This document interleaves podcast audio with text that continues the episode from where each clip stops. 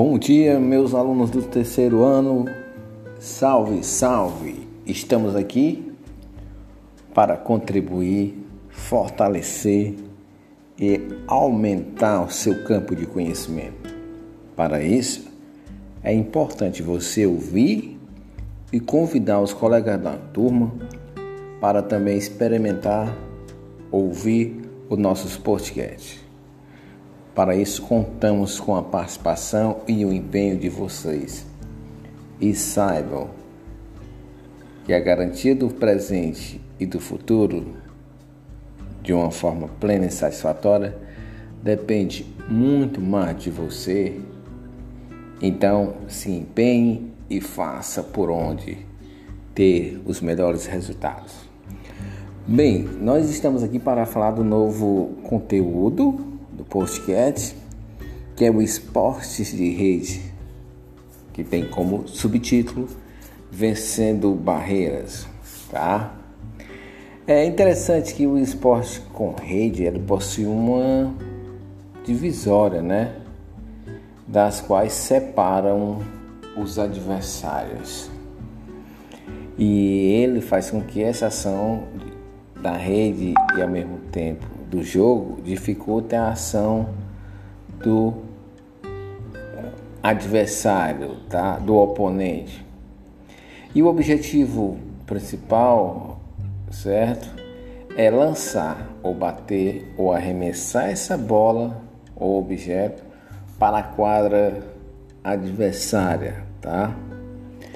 E essa arremesso, esse jogar a bola para a quadra adversária, ela tem que ser executada de uma forma precisa, eficiente e qualificada, no sentido de a bola não retornar, tá? É, ele tem um objetivo de dificultar a ação de interceptação da defesa adversária, tá? E fazer com que esse objeto, de uma certa forma, toque o, o chão, assim será computado o ponto e também vai acabar dificultando a ação dos adversários. Tá? É, nós temos vários é, esportes de rede, temos o voleibol, badminton, tênis de mesa, futebol, tênis de quadra, tá? E nós vamos inicialmente falar sobre o badminton. Interessante que o badminton nós observamos em algumas praças esportivas, a gente monta alguns centros de treinamento. E em Teresina também é referência nacional, porque a Confederação Brasileira de Badminton é no estado do Piauí, na cidade de Teresina, bem vizinho à nossa cidade de Timon a federação, confederação, os técnicos, a, toda a comissão técnica brasileira se encontra aqui. Então tem um centro de treinamento. Mas fora esse, também em cidades pequenas também tem esse treinamento. E ele é um esporte muito praticado. Ele é bem rápido, certo? Ele é praticado entre duas pessoas ou quatro, tá? E um fato interessante é que o badminton ele é um pouco semelhante ao tênis, tá? O que diferencia principalmente, tá?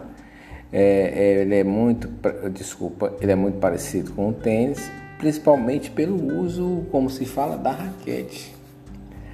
A raquete utilizada no tênis, tem uma raquete utilizada no badminton. E a quadra é dividida ao meio através de uma rede. Então nós observamos algumas semelhanças que fazem com que esse jogo se torne atrativo e tenha muito praticante, tá? A quadra geralmente é dividida ao meio e nesse meio há uma, uma rede, tá? E no badminton é jogado com um implemento que a gente pode falar com uma peteca, que é em vez de uma bola. Então, o implemento utilizado no badminton é a peteca, tá? E interessante dizer que a velocidade média ou a velocidade do jogo por ser rápido e dinâmico, ele chega a ter até uma velocidade de 300 km por hora. Aí você vê a dinamicidade, a rapidez desse esporte.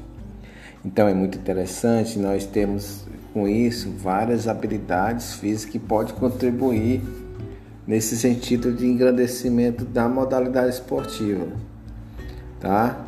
É, o badminton ele exige muito da capacidade física do indivíduo, tá? E as principais capacidades físicas que ele exige, tá? É a, é a agilidade, a coordenação e o reflexo que tem que ser bastante trabalhado, tá? Um fato interessante é que ele é praticado por homens, mulheres e crianças, tá? E ele é o esporte de raquete mais rápido do mundo, tá?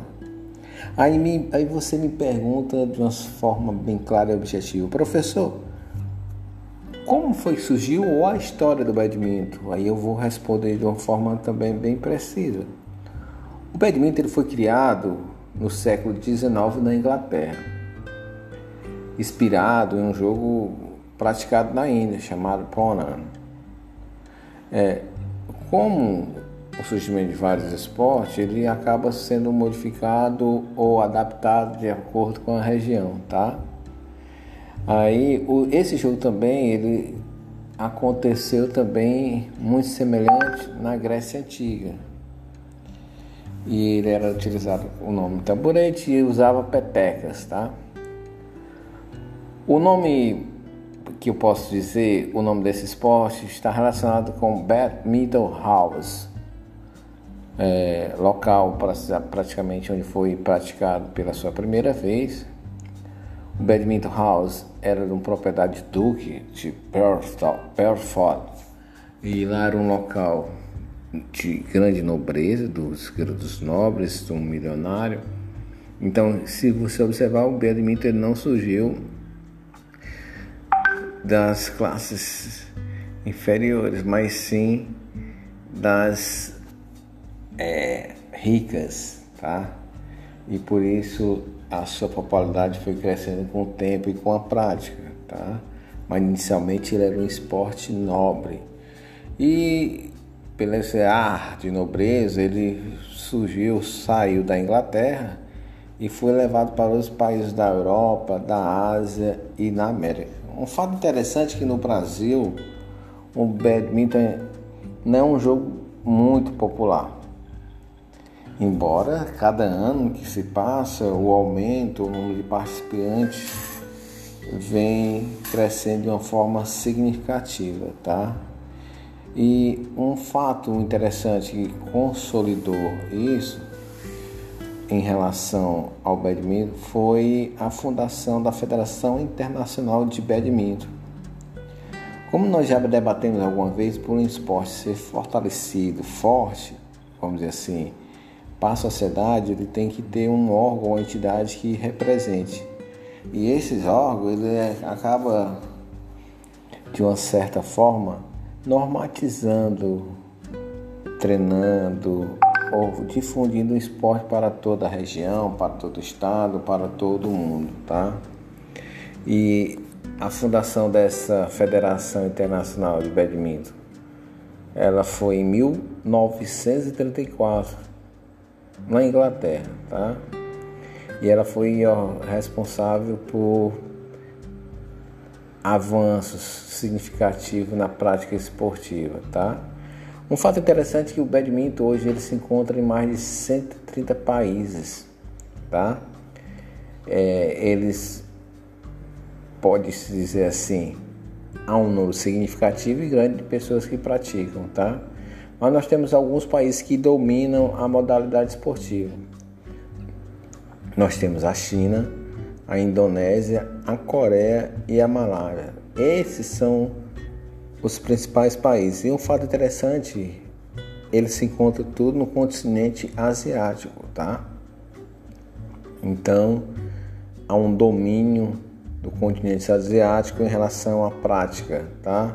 Do badminton, ok? É, nós temos que falar mais recentemente que na década de 90 o badminton ele foi incluso na, em modalidade, nas modalidades olímpicas. Isso é, se torna importante, interessante, porque ele já começa a expandir sua publicidade, a sua, vamos dizer assim, a sua forma e maneira de jogar. E isso acaba trazendo é, mais participantes. Então, ele foi criado ele mais recentemente nos anos 90, tá? Ele foi incluído nos Jogos Olímpicos e sua estreia aconteceu na Olimpíada de Barcelona, tá? Na Espanha, mais precisamente do ano de 1992, ok? E trazendo esse fato das federações, então nós temos que falar que a primeira partida de badminton oficial foi realizada em São Paulo no início da década de 80. Aí eu falo para vocês, os nossos alunos do terceiro ano, que isso já vem de longa data. Né? Em 19, é, os, os, grandes centros são responsáveis por difundir e formar os principais atletas da, do Brasil. E da, dessa modalidade do badminton não seria diferente, tá? E para se restabelecer, ou vamos dizer, restabelecer ganhar mais é, adeptos e normalizar, um fato interessante é que em 1993 foi criada a Confederação Brasileira de Badminton, tá? E essa confederação foi, é responsável, foi responsável por organizar eventos e difundir essa modalidade em vários estados brasileiros, ou mesmo levar para eles, tá? Então, isso foi crucial por quê? Porque levando para todo o estado, nação brasileira, houve mais adeptos, difundiu e se tornou mais forte a modalidade esportiva, tá? Então, nossa podcast de hoje é sobre esporte de rede. Nós gostaríamos aqui de deixar um grande abraço para todos e lembre e fale e convide a todos para ouvirem se fazerem presente a nossas aulas virtuais, porque tudo depende de você. Um grande abraço e até a próxima.